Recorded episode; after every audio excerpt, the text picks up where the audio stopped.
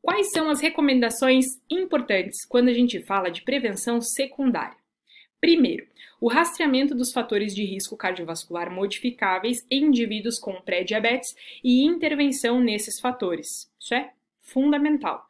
Segundo ponto, controle de obesidade intervenções em hipertensão arterial sistêmica, dislipidemia e sedentarismo previnem o surgimento de diabetes mellitus tipo 2, evitam doenças cardiovasculares.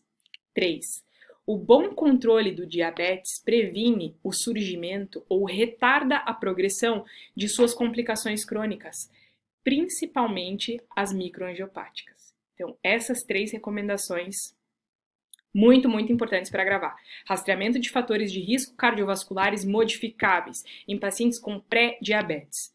Tem que rastrear, tem que fazer todo o rastreamento, todo o cuidado com esses fatores de risco que são modificáveis. A gente tem que intervir sim, mesmo no paciente com pré-diabetes. Muito importante. Controle de obesidade, intervenções em hipertensão, dislipidemia, sedentarismo.